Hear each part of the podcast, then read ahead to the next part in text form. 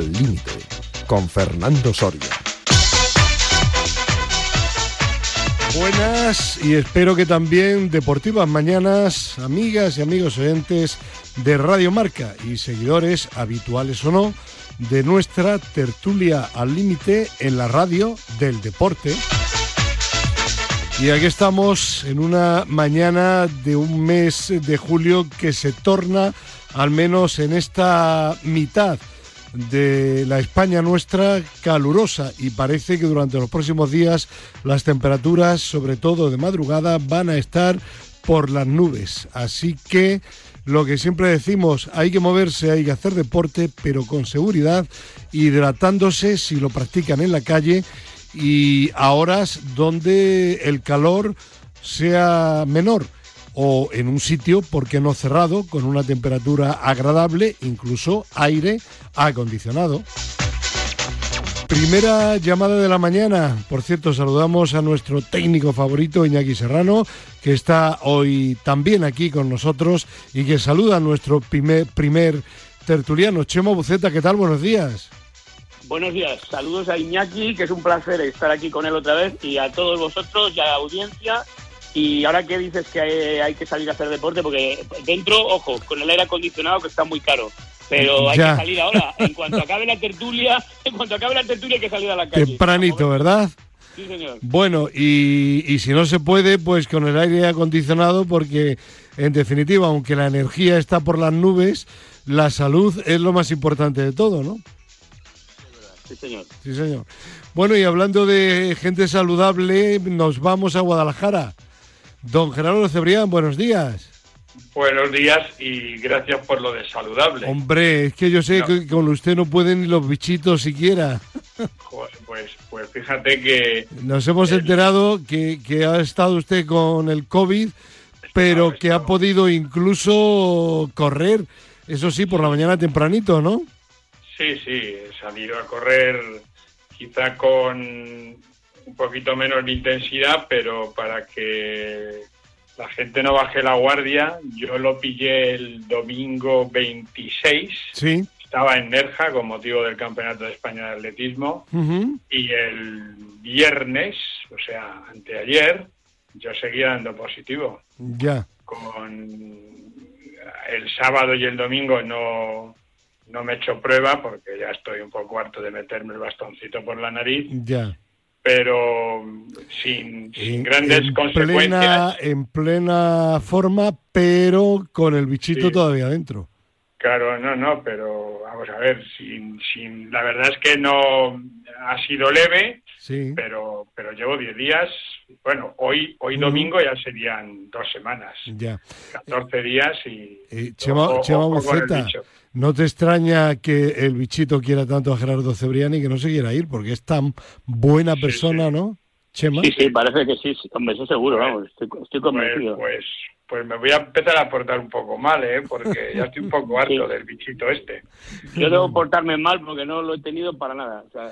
Oye, pues, de pues momento, de momento. Me porto mal, me estoy portando muy mal, seguramente. Seguramente, sí. Es que eres, es que tú eres muy duro. No te quieren, no te quieren. Sí, señor. Toco madera. bueno, En, en todo caso que no hay que tomarse a broma lo del bichito porque hay, hay a la mayoría de las personas les está llegando con bastante, bastante eh, levedad, pero hay otras personas que están siendo hospitalizadas y los eh, neumólogos pues siguen recomendando en sitios sobre todo cerrados estar con la mascarilla y tener cuidado y no acercarse a nadie que tenga que tener COVID. Así que por tanto, precaución y entramos si os parece en materia deportiva informativa, ¿de acuerdo? Vamos. Venga, pues ya que estamos, ya que, hombre, claro, pero estamos alertando a nuestros oyentes de que tengan cuidado. Que vamos a comenzar con un par de buenas noticias, para al menos para felicitar a la selección masculina de waterpolo, tricampeona ya del mundo de este deporte, vencía en el Mundial a Italia en los lanzamientos de penaltis en el anterior Campeonato del Mundo. Habían perdido precisamente desde el punto de penalti, pero ahora la fortuna ha estado de parte del equipo español, que ha hecho un campeonato extraordinario. Y también hay que felicitar desde aquí, desde el límite Radio Marca, al equipo femenino de fútbol sala que se ha proclamado campeón de Europa. Por mi parte, felicidades. Sí, y también en los penaltis, ¿eh? También. Sí, Mm. sí, Con una, es- con una gran actuación ¿eh? de, de Silvia, ¿eh? la, la portera. ¿eh? Mm. Llegamos empate a tres al, al final del encuentro y al final nos impusimos en los penaltis por 4 a 1 a Portugal y la portera la verdad es que estuvo espléndida. Y lo del waterpolo ya tocaba, ¿eh? Llegábamos unas cuantas finales Sobre todo con Italia perdiendo. Claro, claro, o sea que, y fijaros lo que es la historia, la selección española de waterpolo se convierte en la selección española masculina con más títulos de campeona del mundo de cualquier Vaya, deporte, vaya, vaya. eh, incluyendo el hockey sobre patines. incluyendo. ¿Incluyendo?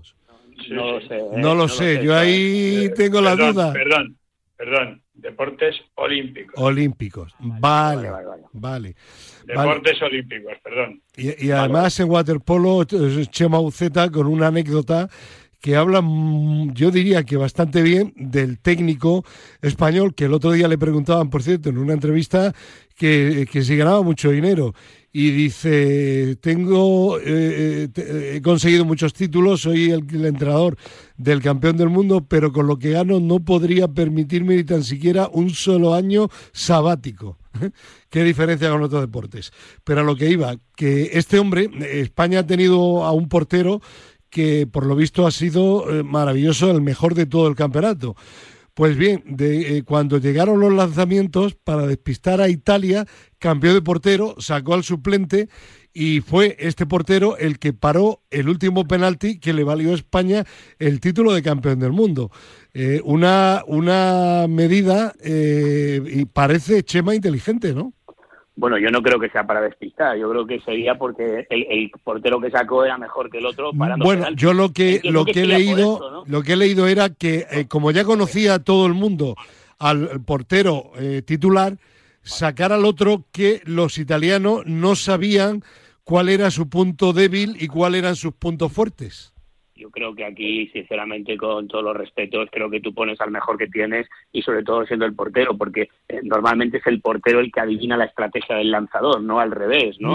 Eh, entonces, eh, bueno, esto ya lo hizo Van Gaal en el Mundial de Brasil con ¿no? la selección de Holanda de fútbol, Sí. que en los penaltis sacó al portero suplente y esto en el balonmano se hace también a- muchas veces que en los penaltis cambian al portero y, y aquí pues se ha hecho también. Bueno, lo cual es una estrategia interesante porque tú a lo mejor confías más en un portero para el partido, pero luego hay otro que es mejor en los penaltis, ¿por qué no, no? Evidentemente también va a despistar a lo mejor al contrario. Bueno, no sé si el lanzador va a pensar mucho en esto, la verdad, ¿no? Pero eh, pero está claro que bueno que ha puesto al que tenía que parar y, y ya para el penalti, ¿no? Le salió, le salió bien. Claro, Le salió ahora, lo, que bien. es, lo que es interesante es que eh, el tema de los penaltis en, en todos los deportes pues está decidiendo muchas competiciones, ¿no? Y, y- y lo cual quiere decir que es un tema al que hay que darle muchísima importancia en la preparación de un equipo, ya sea de fútbol, fútbol sala, waterpolo o lo que sea, ¿no? Es interesante eso. Es decir, hay tanta igualdad que al final los penaltis pues son algo que, que casi, casi con seguridad vas a tener que afrontar tarde o temprano, ¿no? El caso es que el waterpolo lleva tres mundiales, un oro olímpico, seis medallas europeas también de oro. eh, en total lleva, eh, si no me equivoco, 16 medallas de oro. eh, cuidado, eh. Eh, es tremendo eh, lo del waterpolo español. Pues lo dicho, felicidades al equipo masculino de waterpolo, felicidades también al femenino de fútbol sala por ese merecido título de campeones, campeonas de Europa de este deporte. Y vamos ahora, si os parece, con la otra parte negativa para el deporte español, Wimbledon. Eh, qué pena, ¿no? Al final eh, la lesión de, Rafa Nadal, pero esto de alguna forma eh, muestra pues que Rafa Nadal, aunque no lo parezca, es también tremendamente humano, que se lesiona, que a veces con lesiones sigue adelante y gana, pero que hay otras que se tiene que retirar y desmiente al señor Fornini, el italiano, el tenista italiano, que en las redes, después de que ganara a Fritz el, el español en cuarto de final, pues vino a decir, ojo, no os creáis las lesiones y las enfermedades de Rafa Nadal, que no es para tanto. Vale, pues por la boca muere el pez, ¿no? Sí, sí. Ya está. O sea, en estos casos lo mejor es estar callado. Totalmente de acuerdo. Ha metido la pata y una rotura de 7 milímetros, 7 milímetros abdominal es una lesión muy seria y sobre todo después del esfuerzo que, que hizo contra Fleet. Bueno, yo me descubro otra vez más con, con Rafa, ¿no? Es que no, no sé, ya no encuentro calificativos para, para definir a, a este deportista, ¿no? Es, es espectacular lo que, lo que hace en cada partido y bueno, pues es una pena que, que no le pudiéramos ver en la semifinal con, con el australiano, porque iba a ser un partido memorable.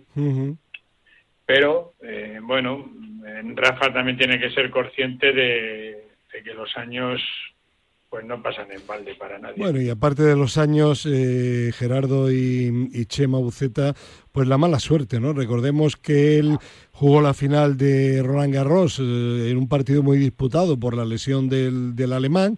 Bueno, pues a veces eh, la fortuna te sonríe y otras sí, sí. pues está en tu sí. contra, ¿no? Lo, lo importante claro. es estar ahí, ¿no? Y Rafa pero, siempre está ahí. Sí, pero Chema, estarás de acuerdo conmigo, ¿no? Y Fernando, que evidentemente mmm, cuando te lesionas con 20 años, sí. pues mm. bueno, pues te recuperas en, no sé, en una semana. Cuando te, cuando te lesionas y te lesionas y te lesionas y ya tienes pues más cerca de los 40 que de los 30, mm. pues cuesta, primero te lesionas más, porque el esfuerzo es mayor.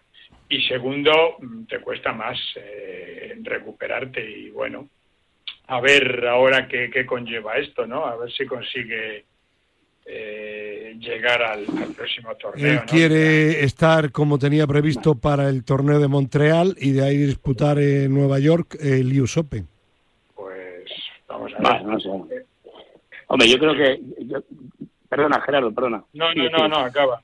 Buceta, sigue. No, no, yo digo que, vamos, a, a mí me está admirando muchísimo Nadal, más ahora que cuando ganaba todo eh, creo que está dando una lección de, de, perseverancia, de no rendirse, de ambición, eh, bueno, de, de, inteligencia, porque claro, juega muy inteligentemente. El partido el otro día contra Fritz fue increíble, como estando lesionado, pues supo jugar las bazas que tenía, no, no, le cambió la cara jamás, estuvo concentrado, se centró en lo que dependía de él, en lo que podía hacer, y al final ganó el partido. Esto, esto es fantástico. Pero eh, ojo, eh, la noticia sería que no se lesionara, porque eh, claro, claro, claro, tiene una edad, tiene una edad y una trayectoria, pues que, que, que es esa, es decir, en los últimos años que juega menos torneos, y tiene que a veces que recuperarse en meses sin jugar incluso como pasó el año pasado. Eh, bueno pues si no es una cosa es otra. En fin bueno está claro que es un jugador que lleva muchos años jugando está muy machacado porque además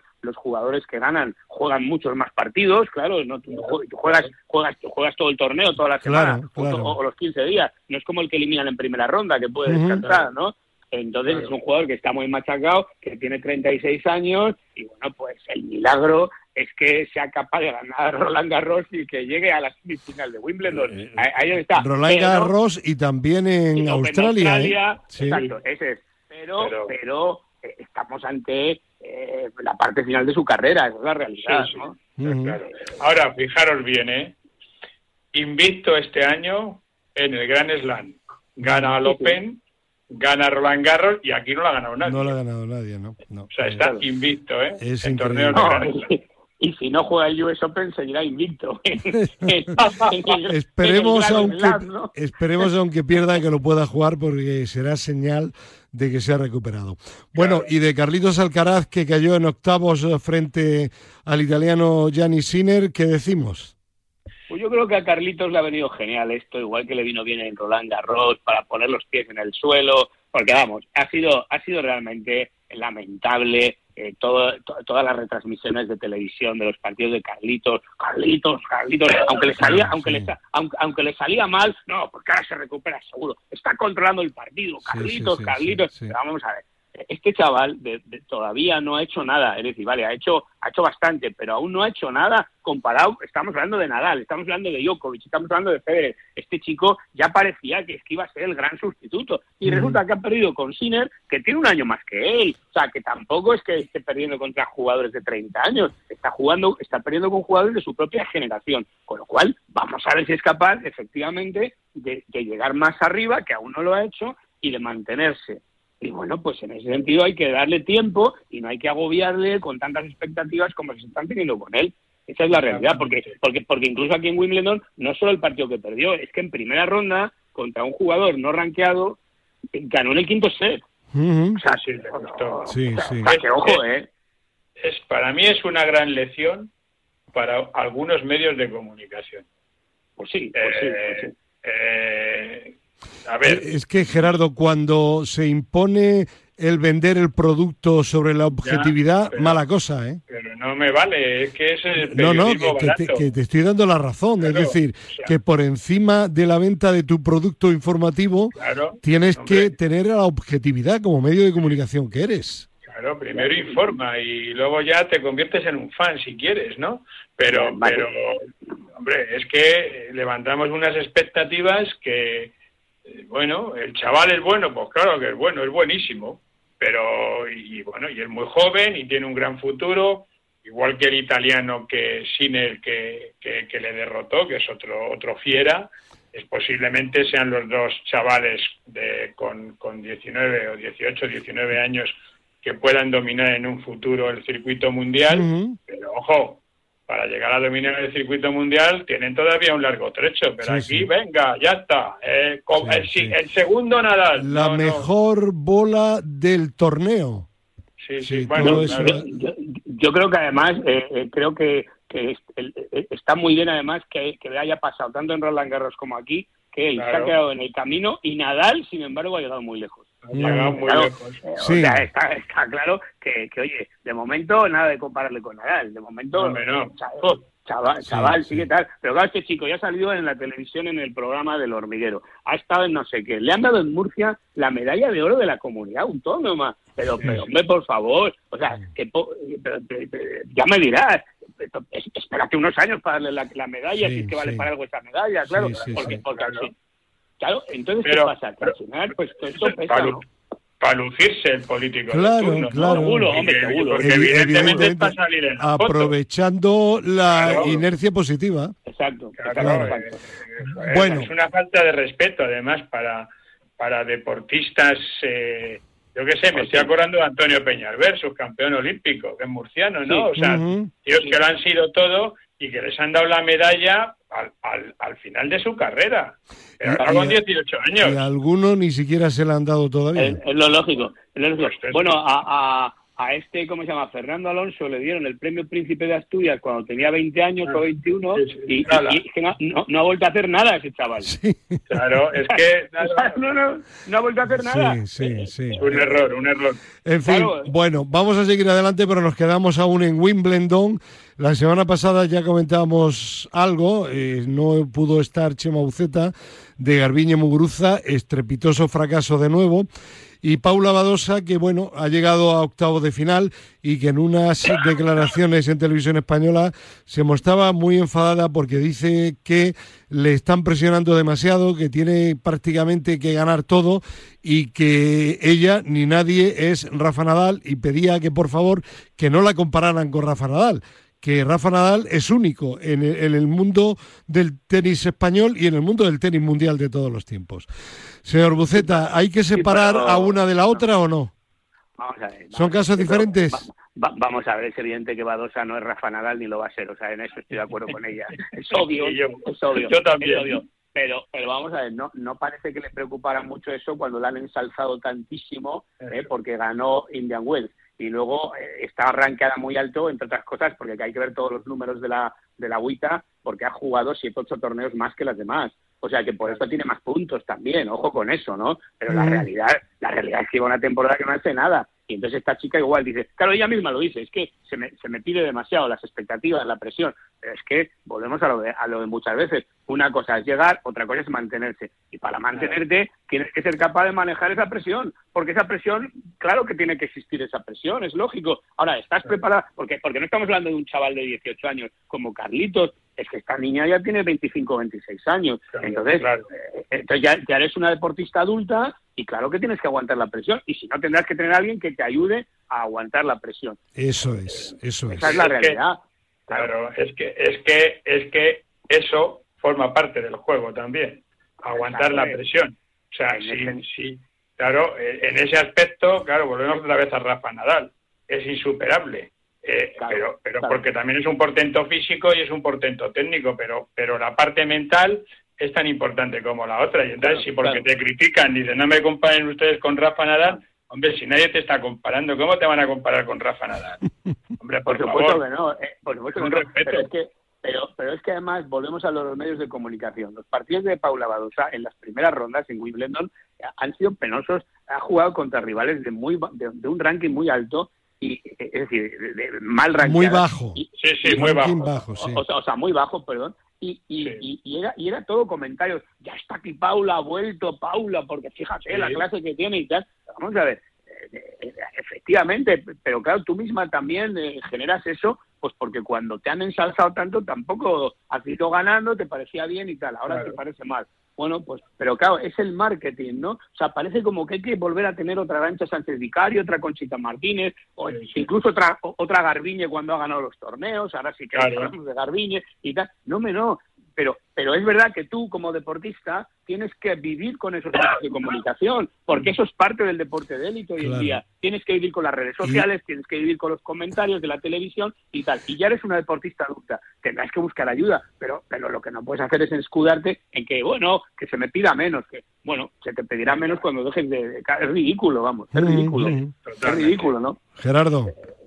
No, eh, lo, siento por mi buen amigo David Antona, que es su preparador físico, un antiguo campeón de España de salto de altura, porque, bueno, él, evidentemente se encarga de la, de la cuestión física, ¿no? Pero evidentemente, como apunta Chema, a lo mejor le hace falta meter a alguien más en el equipo. a lo mejor no, yo diría con toda seguridad. ¿eh? si, es que no, lo tiene, ¿no? Claro. Pero luego esta chica, esta chica la sacó del bache que tenía Javier Martí eh, como entrenador y luego se ha deshecho de él eh, pues porque ha habido otra historia personal por medio con el novio que pues, tiene ahora y pues todo mal asunto, Chema, mal entonces, eh, entonces al final pues oye pues, pues hija estás tomando malas decisiones entonces, claro, eso se les refleja luego en, la pista, porque claro, en, en, Roland Garros es que la han eliminado el primer partido, aquí en octavos de final, pero claro, es que se suponía que era favorita, pero bueno, eh, en fin. Chema y a, es, que, duró, perdona, perdona, es que el partido con Jalep duró una hora, es que en una hora perdió.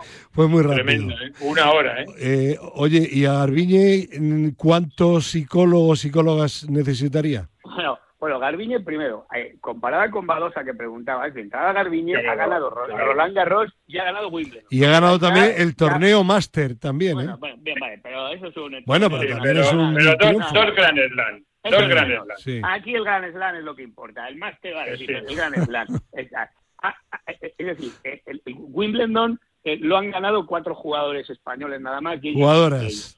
No, no, jugadores en total. Que, Santana, Nadal, eh, Conchita Martínez y Garbiñe. Esos son los cuatro jugadores que han ganado Wimbledon en toda la historia del tenis. está claro que ha hecho algo.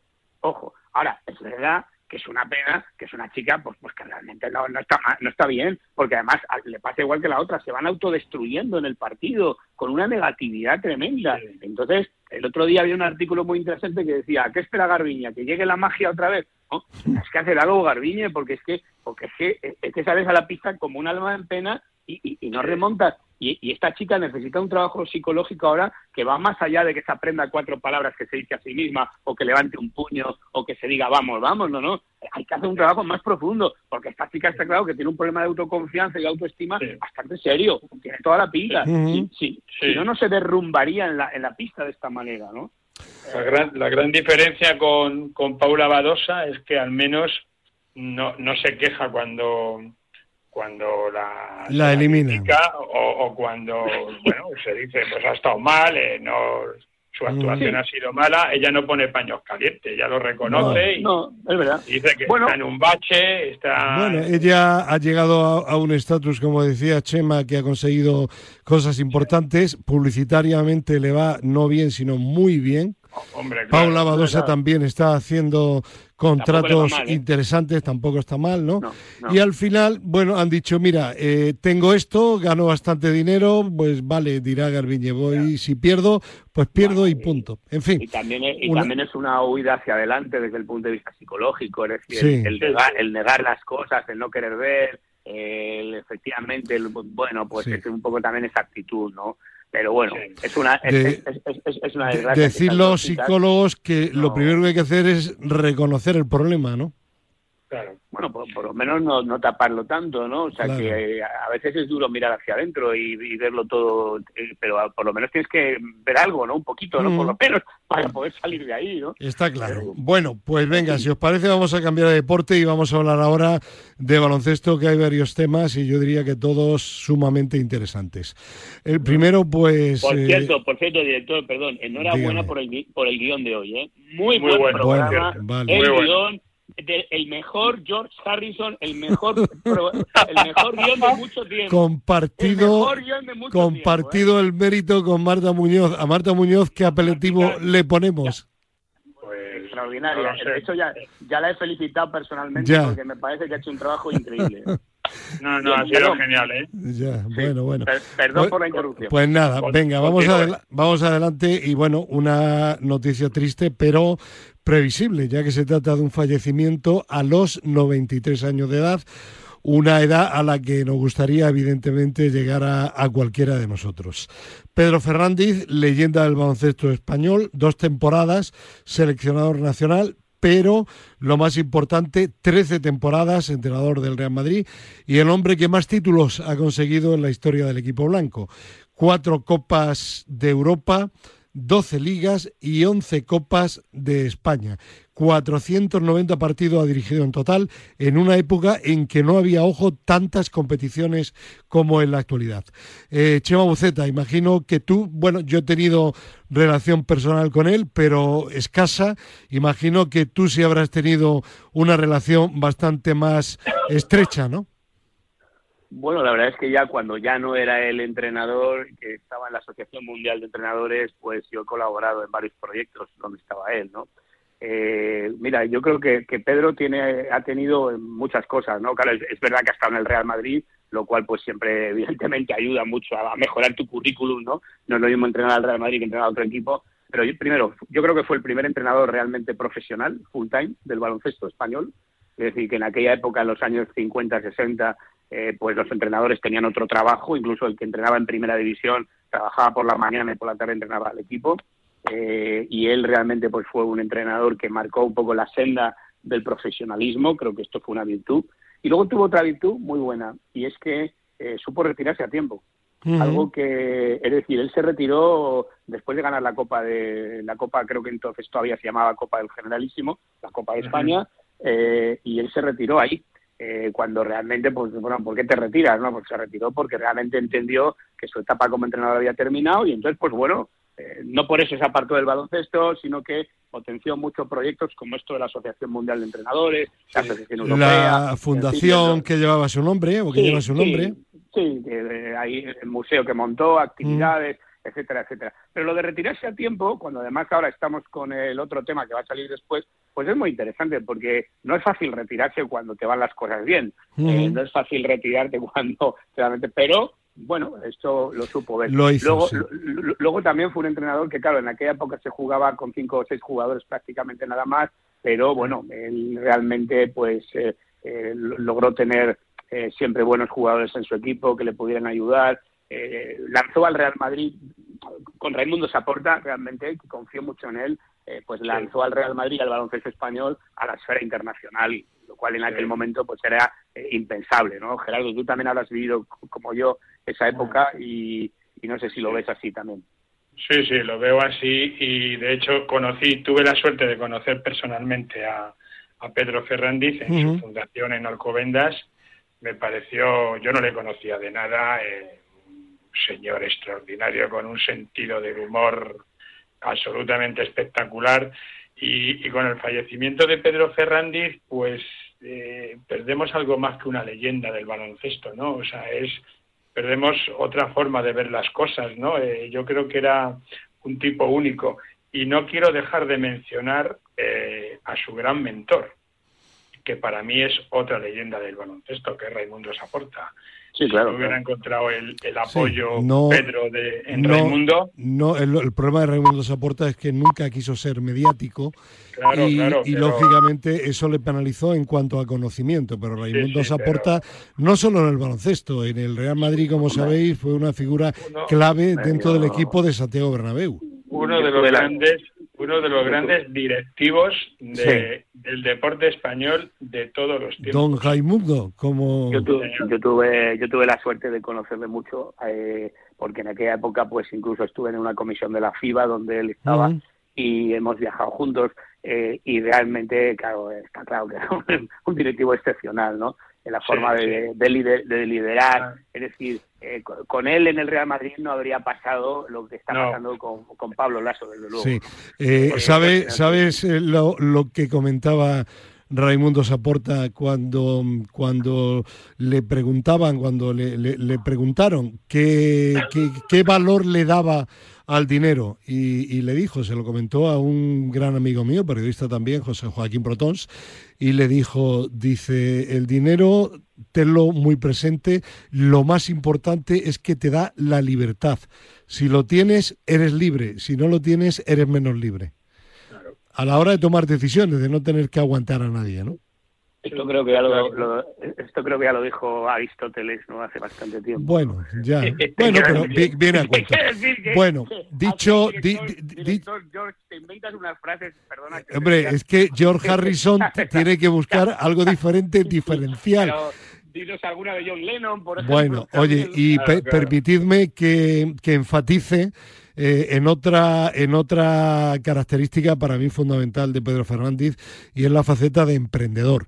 Eh, decías tú anteriormente, Chema Buceta, que fue un pionero, un emprendedor en el tema de los banquillos, dedicándose profesionalmente por completo. Luego, en la Asociación Mundial de Entrenadores, con la fundación suya, con el museo, siempre estuvo, siempre ha estado, mientras que su salud se lo permitió, eh, creando cosas alrededor de su deporte del baloncesto. Y yo creo que es una faceta que se ha valorado menos, pero que es importante también porque el mundo eh, avanza y en este caso el mundo del deporte gracias a los emprendedores. Sí, totalmente de acuerdo. y, luego, y, sin duda. Y luego, perdona, cuando he dicho lo de que se retiró al tiempo, se me ha olvidado decir otra cosa también. En su trayectoria en el Real Madrid hubo dos, dos momentos en los que se retiró momentáneamente y pasó a ser director deportivo, trajo a otro entrenador y luego volvió lo cual es inteligente porque estamos viendo el desgaste de algunos entrenadores, ¿no? Con mucho éxito. Leas el Cholo Simeone, incluso Pablo Lasso, en fin, que al final llevan tanto tiempo seguido que nunca se han dado tiempo para descansar, para desconectar, para cargar las pilas, para encontrar nuevos estímulos, para que el equipo tenga otra voz en un momento dado. Y sin embargo, Pedro fue capaz de apartarse del equipo, hombre, inteligentemente, porque lo hizo cuando veía que el equipo a lo mejor pues no iba a estar tan fuerte, pero el caso es que él supo entender que, bueno, que había que echarse atrás, dejar a otro entrenador que estuviera uno o dos años y luego volver otra vez, como hizo, ¿no? Y esto, pues, pues evidentemente es una lección de liderazgo, en mi opinión, bastante importante. Sin duda que sí. Bueno, pues vamos, ya que hablas de esa diferencia de técnicos que saben y otros que no saben retirarse en su momento, eh, el caso que vamos a tocar ahora es un caso complejo, ¿no? Porque hay un tema médico de por medio. En todo caso, a mí me da la impresión personalmente que en todo caso, lleve o no lleve razón el Real Madrid, creo que se ha equivocado plenamente en las formas. El Real Madrid aduce sobre Pablo Lasso que no está en condiciones físicas para llevar el control de un equipo de primerísima línea mundial como es el Real Madrid, pero Pablo Lasso argumenta que él mental y físicamente, y lo hice en su médico, sí que lo está. Un caso, como digo, complejo y en cualquier, de cualquier forma, ya digo, creo que por parte del Real Madrid absolutamente mal planteado. Eh, Gerardo, habla tú primero, anda. Bueno, ¿qué opinas? Eh, pues es curioso, ¿no? Pero las dos decisiones están bajo el paraguas de criterios médicos, porque la principal razón que da el Real Madrid es que los médicos consultados por, por el club eh, desaconsejan la presencia de Pablo Lasso en, el banquillo del Real Madrid.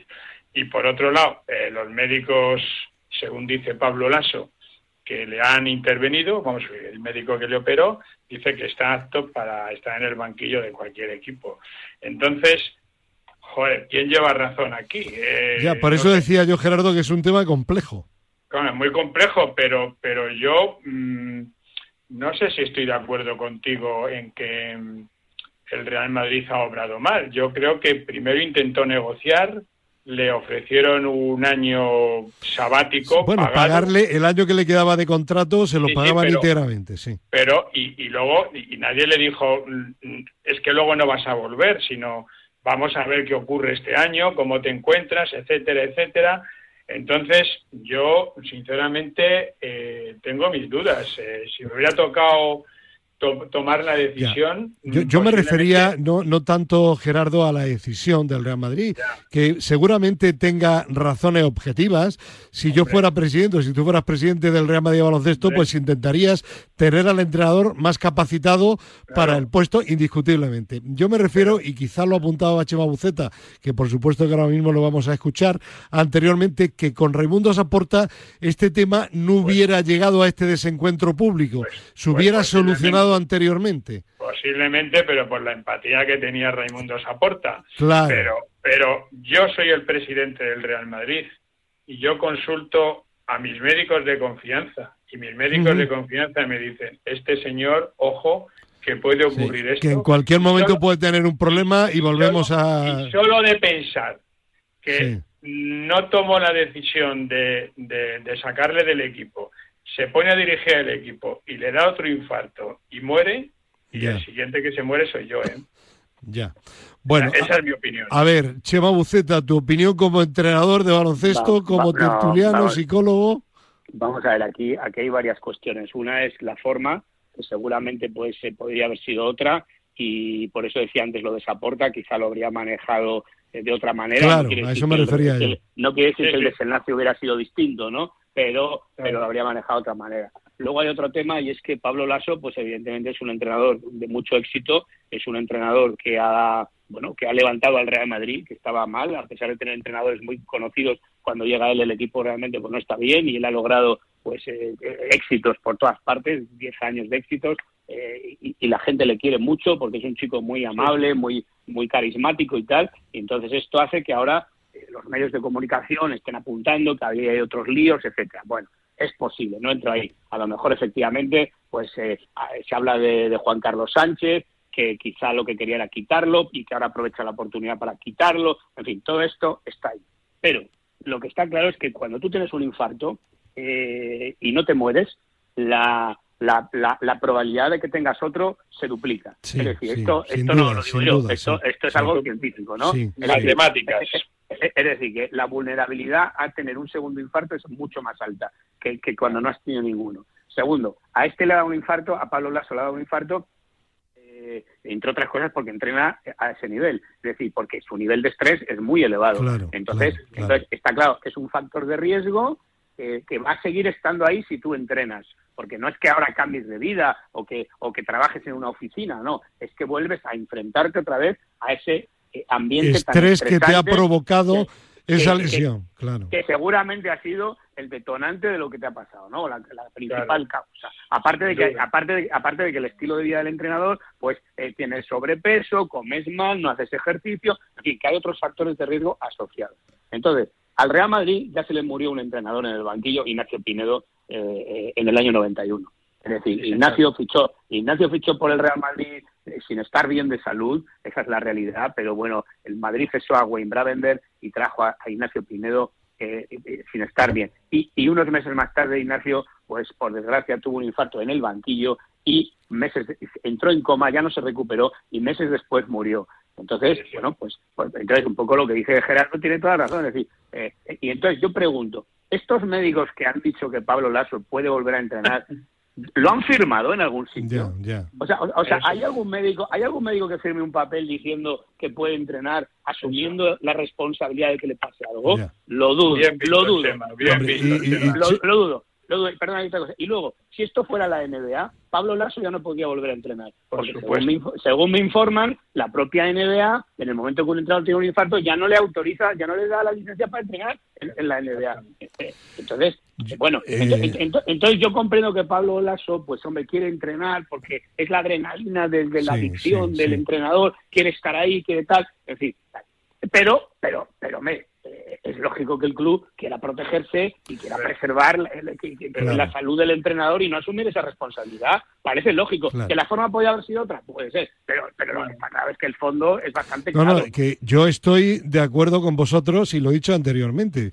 Yo, si fuera en- presidente del Real Madrid o de un club de, de su categoría, evidentemente quiero un entrenador que me garantice una continuidad y que me garantice que va a estar en las mejores condiciones para llevar a mi A ver. equipo a lo más alto. No, no, no, pero no solo eso, perdona, no, no firmas a un entrenador que tiene un alto riesgo de que le vuelva a dar un Claro. infarto que se vaya a morir en el banquillo. Claro, claro, claro. Y, y- y- y- Chema. y yo dudo, dudo que haya un club que le fiche a Pablo Lasso. Claro, Claro. Chema, es que esa adrenalina Claro. que él sigue buscando, precisamente puede ser su muerte. Claro, puede, es, es, que- Claro, el te digo, Claro, y precisamente. entonces eh, yo voy a, voy a cargar yo con mi conciencia, Claro. vamos, Es que coña. hablabais del médico. ¿Le han dado el alta médica? Sí, pero le han dado el alta médica para vivir una vida en condiciones normales, no la vida Claro. de un entrenador de altísimo standing con un no. estrés elevadísimo. Hombre, por Dios, es que además conociendo a Pablo Lasso de cómo entrena y esos niveles de, de sofoco, vamos a llamarlo así, Sí, que sí, coge sí. cuando está en el banquillo, digo, ah, tío, ¿dónde vas? Está Pero claro. es que, pero es que además, pero es que además eh, eh, se, ha, se habla mucho de que lleva 10 años en el banquillo, que lo ha hecho muy bien, ¿vale? Perfecto, es como lo del Claro. Cholo Simeone. Lo ha hecho muy bien, sin duda. Pero Sí. eso no quiere decir que, que de cara al futuro sea el mejor, la mejor Claro. opción. Claro. Y, y- y es más, él, él ya esta temporada, antes de que le pasara esto, ha mostrado unos signos de, de estar totalmente desquiciado, Wow. estresado, nervioso, se le veía totalmente tal. Sí, ¿Por qué? sí, sí. Llevas 10 años, volvemos a lo de Ferrandi de antes, no te has ido a los 5 años, te has tomado un par de años, al final te acaban fichando otra vez, un poco como Zidane en el Real Madrid, se ha ido, le han vuelto a fichar, porque cuando tú quedas bien, tarde o temprano te vuelven a llamar, pero te has dado unas- un, un descanso, te has Sí, tomado un sí. respiro, eh, compensas la decisión del banquillo tomándote un año sabático o dos cuando Sí, te lo puedes que sí. permitir además y tal. No, entonces ahora, no, ahora vuelve otra vez y tal. No sé. Yo Eh, que no le demos más vueltas, que lo habéis No. explicado cla- clarísimamente y que eh, se ha utilizado mucho la mala relación entre el responsable Sánchez eh, de, de la sección y él. Y como bien decíais, el cuide de la cuestión no es que haya buena o mala relación. Posiblemente a Juan Carlos Sánchez esto le haya venido muy bien porque no le, le cae bien Pablo Lasso, pero el cuide de la cuestión es si este hombre en las condiciones actuales es el entrenador que necesita el Real Madrid o no, y punto. Exacto. Claro. No, y- no, y sobre todo no que le necesite el Real Madrid, si es, el- si es, si es que está realmente preparado para poder entrenar, Claro. si, si, pueden, si tiene salud para entrenar, Claro. es la cuestión, ¿no? Que sí, que sí. Está Bueno, muy claro. pues venga, vamos a seguir adelante porque si no ese eh, temario que habéis salvado anteriormente no lo vamos a completar. Eso, es- este na- que viene es muy bueno, ¿eh? Nueva nacionalización y express, como se suele decir, Lorenzo Brown, nacional, nacionalidad española y podrá disputar el Eurobásquet con la selección española. Al menos Escariolo lo ha dicho que le viene fenomenal. Y de nuevo la polémica de las nacionalizaciones que eh, de entrada eh, quitan posibilidades a los jugadores españoles y en segundo lugar pues desvirtúan también una competición, ¿no? Hombre, vamos, empiezo yo si queréis. Venga. Yo, Sí, sí, por yo favor, Estoy, sí. estoy, estoy indignado. O sea, indignado, pero no por la de Lorenzo Brown, sino por todas las anteriores también. O sea, para mí, mm, tú quieres cambiar de nacionalidad, cambia, pero no puedes jugar con, con tu nueva, con la selección nacional, porque las selecciones nacionales lo que tienen que hacer es mostrar el nivel deportivo de ese país, de esa selección, de ese deporte. Que luego el Real Madrid quiere fichar a 11 extranjeros y el Barça a 13, pues mira, son entidades privadas que hagan lo que les dé la gana. Pero evidentemente esto es, esto es una tomadura de pelo. Y sobre todo en este caso, que encima ha habido nacionalizaciones con seis meses, Sí, con un sí, año, con sí, dos, con cinco, con diez, pero es que te lleva tres días. Y lo que peor me sienta es que el presidente de la Federación Española de Baloncesto, al que tengo ahora menos en alta estima, que es Garbajosa, haya permitido una cosa así, habiendo sido él, habiendo sido él jugador, arte y parte de la Gerardo, no solo lo ha permitido, sino que se ha mostrado tremendamente satisfecho. Pues eso, ¿eh? pues eso. y, no, pero, pero acabo. Yo recuerdo cuando, cuando Joe Llorente era presidente de la Asociación de Jugadores de Baloncesto de España, que hubo una movida descomunal con esto de las nacionalizaciones. y, y, Garbajosa también era miembro de esa asociación. Y ahora resulta que es que no tenemos bases. Y, y, pasa por allá un señor, ¿usted, pues usted qué sabe de España? ¿Qué sé de España? ¿qué, es España? Gerardo, decían, el otro día en el marca.com algunos aficionados que por qué Vinicius, por ejemplo, que lleva varios años aquí en España, todavía no tiene la nacionalidad y este hombre ya la tiene, ¿no? Tres días de estancia en España. Y además, cuando acabe, cuando acabe Chema, tú lo sabes bien, porque tú a este jugador le conoces. En cuanto acabe el torneo este, se va y no vuelve más. Pues es que no va, a, no van a venir ni de vacaciones a España. Es que es de coña, hombre. es de coña, bueno. Venga, Chema, te, toca. De, entrada es lamentable que España no tenga bases cuando ha sido el, el, puesto en el que siempre ha habido grandes jugadores españoles, ¿no? Incluso cuando no teníamos tanto nivel, siempre había Martínez Arroyo, Vicente Ramos, eh, Corbalán, Cabrera, en fin. Eh, es un país de siempre de muy buenos bases, ¿no? Y entonces ahora resulta que no tiene bases. Pero desde luego este caso es lamentable. Yo estoy de acuerdo con Gerardo en que de entrada, y ya lo sabéis, estoy muy en contra de las nacionalizaciones en general, ¿no?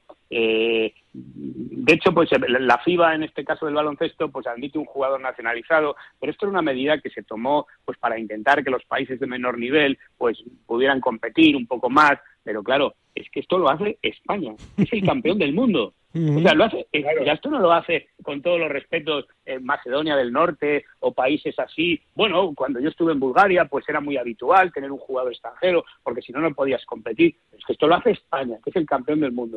Eh, y luego lo hace con un jugador, como bien ha explicado eh, Gerardo, que que ni siquiera estaba aquí nunca. Con lo cual ya no es una cuestión solo de Garbajosa, es que el propio gobierno español pues no, sé cómo, permite esto, la verdad. o, sea, o sea, esto es un cachondeo. O sea, esto, esto demuestra que no somos un país serio, porque ¿cómo puedes nacionalizar a un tío eh, simplemente porque le viene bien al equipo de baloncesto para un torneo? Eh, es que es ridículo. La de, la de gente que habrá en España con varios años esperando a que le den la nacionalidad española es un escándalo, pero, es que hacemos así las cosas. Sí, sí.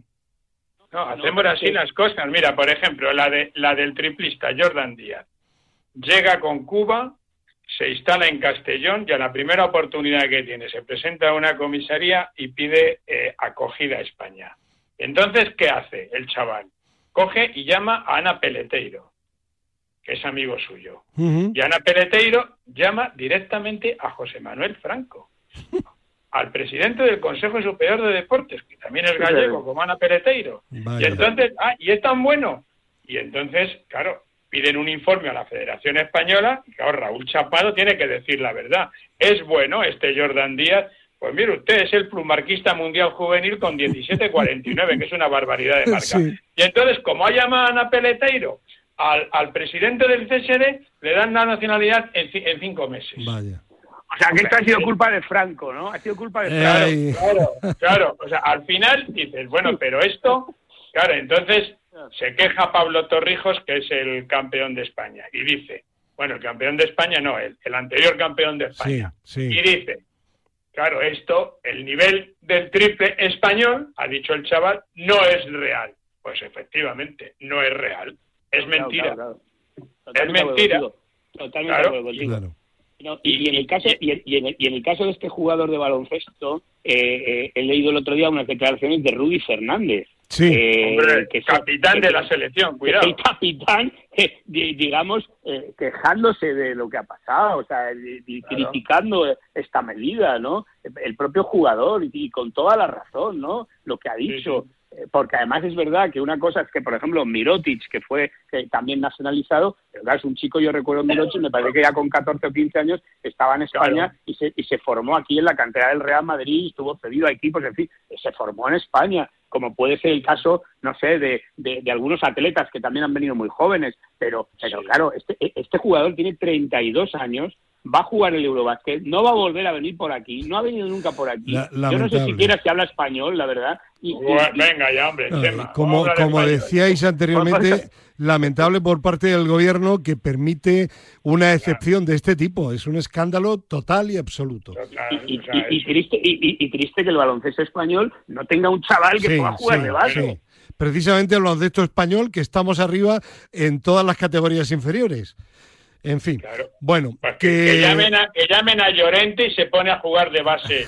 sí, que no se ha retirado todavía oficialmente, ¿eh? No, no, pero no, ¿para, para, para qué valen todas las categorías inferiores tantas medallas, Claro, tanta tal, claro. si luego no tienes un hay un chaval que pueda jugar? Y, y te No tienes hay- que traer a un, A un tío de tío 32 de años. 32 años, sí. En fin. Vergonzoso. Bueno, que, En que, fin. que el tiempo vuela. Un tema ahora, por favor, express. La Comisión Directiva del Consejo Superior de Deportes califica como profesional también a la Liga Sobal de balonmano. Claro, hicieron profesional el fútbol femenino, el balonmano se ha quejado y venga, también balonmano profesional. Pero solo Opiniones. el masculino, ¿no? ¿Solo El- masculino o también el femenino? Eh, la Liga Sobal. Ya. Liga Espérate, Sobal, espera, espera. Sí, eh, sí, sí, eh, solamente el masculino. Sí, Pues sí. opiniones, pues opiniones nada, que, que no sé, que, que, que, que enhorabuena, yo qué sé qué decir. Que la- no, que, que, que se pongan a la cola el resto de los Ya. deportes y que si Bueno, vayan por yo, allí yo a lo puerta. que yo a lo que iba de que por, por mucho que se llame eh, deporte profesional, si realmente Sí, no hay dinero para que sea profesional, pues estaremos siempre en lo mismo. Es decir, ver, intentemos ¿qué están crear, diciendo? Pues intentemos, claro. intentemos crear unas ligas realmente profesionales del deporte que sea y luego llamémoslas profesionales o lo que sea, pero primero que realmente lo sean, ¿no? Claro. Pero si realmente la gente del balonmano se está quejando de la competición asobal, que está el Barcelona, que no pierde un partido eh, desde hace mil años y que los demás están todos a un nivel muchísimo más bajo, con equipos que son totalmente amateur prácticamente, o semi-amateur o, o- o tal. eh. Es decir, no sé, tú Gerardo vives en Guadalajara, no sé cómo está Sí. Guadalajara de balonmano ahora, pero vamos. Pues en eh, segunda, en la segunda categoría, ya está en la primera y es un equipo sustentado por las instituciones de, de Guadalajara, por el ayuntamiento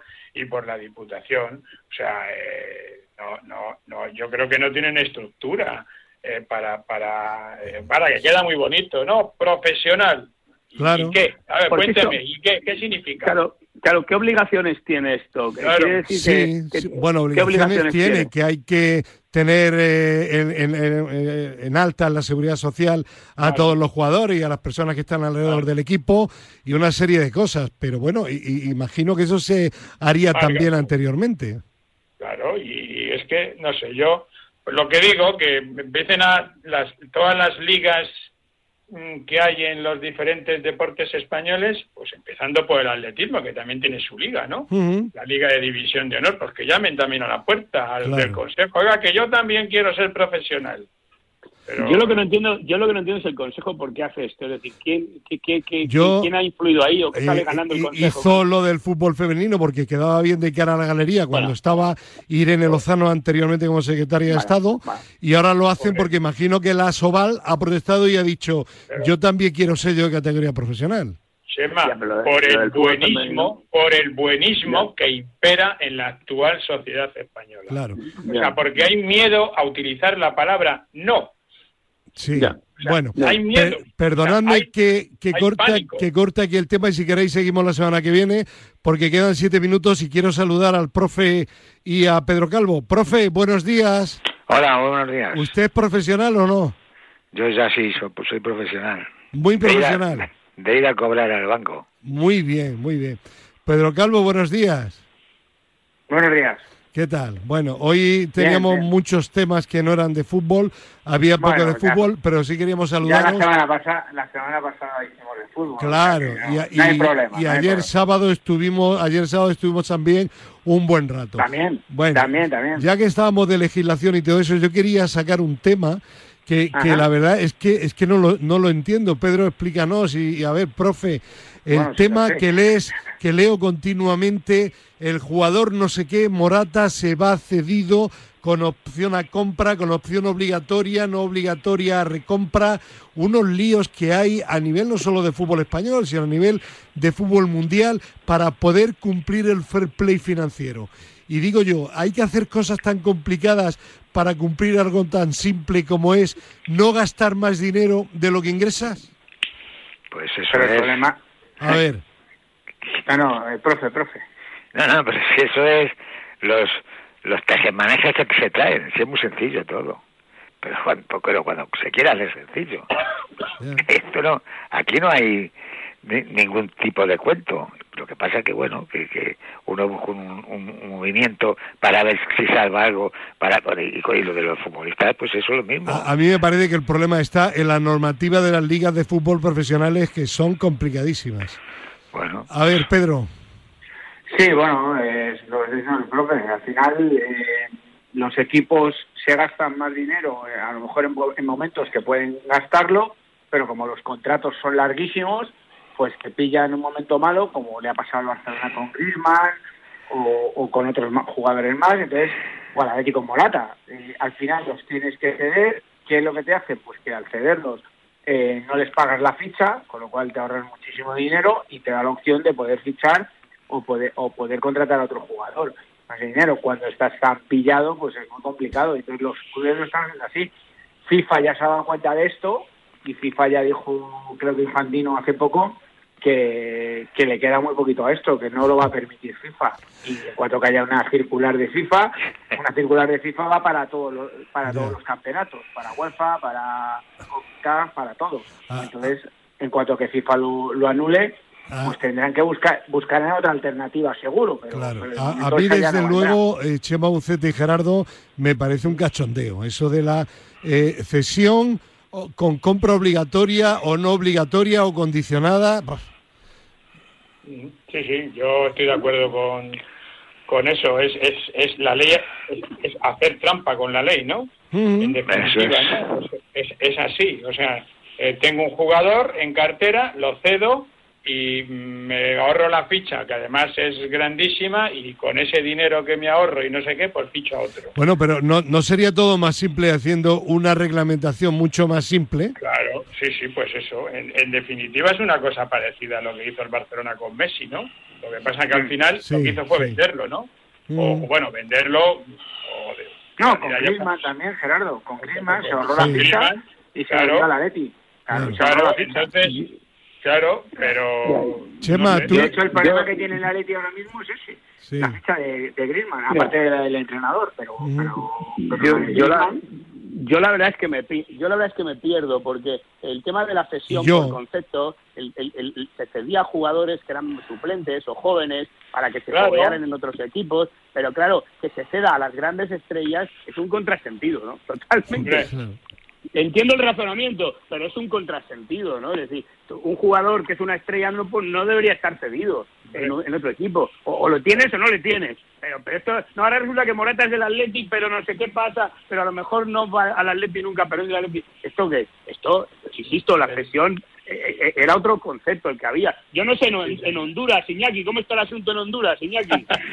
Iñaki, que te reclaman. Es, es gracioso que el, el cedido sea el delantero centro de la selección española. Ya, ya, ya, O ya. sea, no, o sea, no, no uno que pasa por Pero, ahí, no. eh, Gerardo, y dentro de las cesiones, cesiones con compra obligatoria y otras sin compra Bueno, Claro, porque, porque si no, porque si no, no te interesa, porque ten en cuenta que al final, el, el- si tú cedes a un jugador que vale una pasta y luego no juega, pues Ya, lo, lo devalúas. Ya, mi- No, mi- tienes que mira, claro, Ah, claro, claro, claro. mira Claro, el, entonces tienes que meterle unos partidos mínimos y, o, o una recompra obligatoria si no juega X partidos, porque si no, devalúas al jugador. qué, Entonces, qué complicado, es decir, eh, qué fíjate, complicado. fijaros lo que están haciendo ahora los clubes. Jugadores con los que no cuentan, porque como son jóvenes, pasa- está pasando en el Madrid, el Atleti también, les Sí, están sí. aumentando el contrato para cederlos. Sí, o sea, sí. Para que no se queden libres, sí. Claro, bueno, loco. el ¿Por caso de Ricky, gratis, he leído, he, he leído en marca el caso de Ricky Puch, que no juega, pero le van a renovar un año para que no se vaya gratis. Claro, o Ceballos y, y quién es el otro chico del Madrid. el chaval, el chaval Esto- bueno ese, el blanco, ¿no? Y Antonio Blanco. eso Bueno. es. Esto, esto es tan grave como lo de los tres centrales, igual de grave. Más o No, menos, eso, sí. eso algún día, algún día el señor Soria nos dará un, un monólogo a ti y a mí y, y- y- y pelearemos. Yo pelearé contra la zona tuya y tú... y- Eh, y tú- Pedro, Bueno, Pedro, el señor Soria no, el señor Harrison. bueno, Harrison, perdón, Harrison. Sí, señor. el señor George Harrison. Harrison. Con su guitarra. Es, es un, es un poco mezcla entre Harrison y, Sí, y bueno, Paul McCartney. ¿eh? que no queda mucho tiempo para más. Chema, despídete de Rosa. Un besazo para Rosa, un abrazo para mi amigo Pepón, que hay que incorporarle también, que es un oyente fiel, muy fiel. Y para Iñaki Y- Serrano, Y para JV, pero- que se nos para- olvida, y macho. para JV también. JV. Te queremos. Es que no sé qué ha pasado con Honduras, no sé qué pasó hoy. Que no, ahora, Ah, ¿no, no- no sabéis quién ha fichado en Honduras? ¿quién? ¿No lo sabéis? ¿No lo sabéis? No. No, hombre, Tatiana. Ah, vale. Bueno, la semana que viene lo cuenta, profe, que no hay tiempo. Adiós. hasta luego.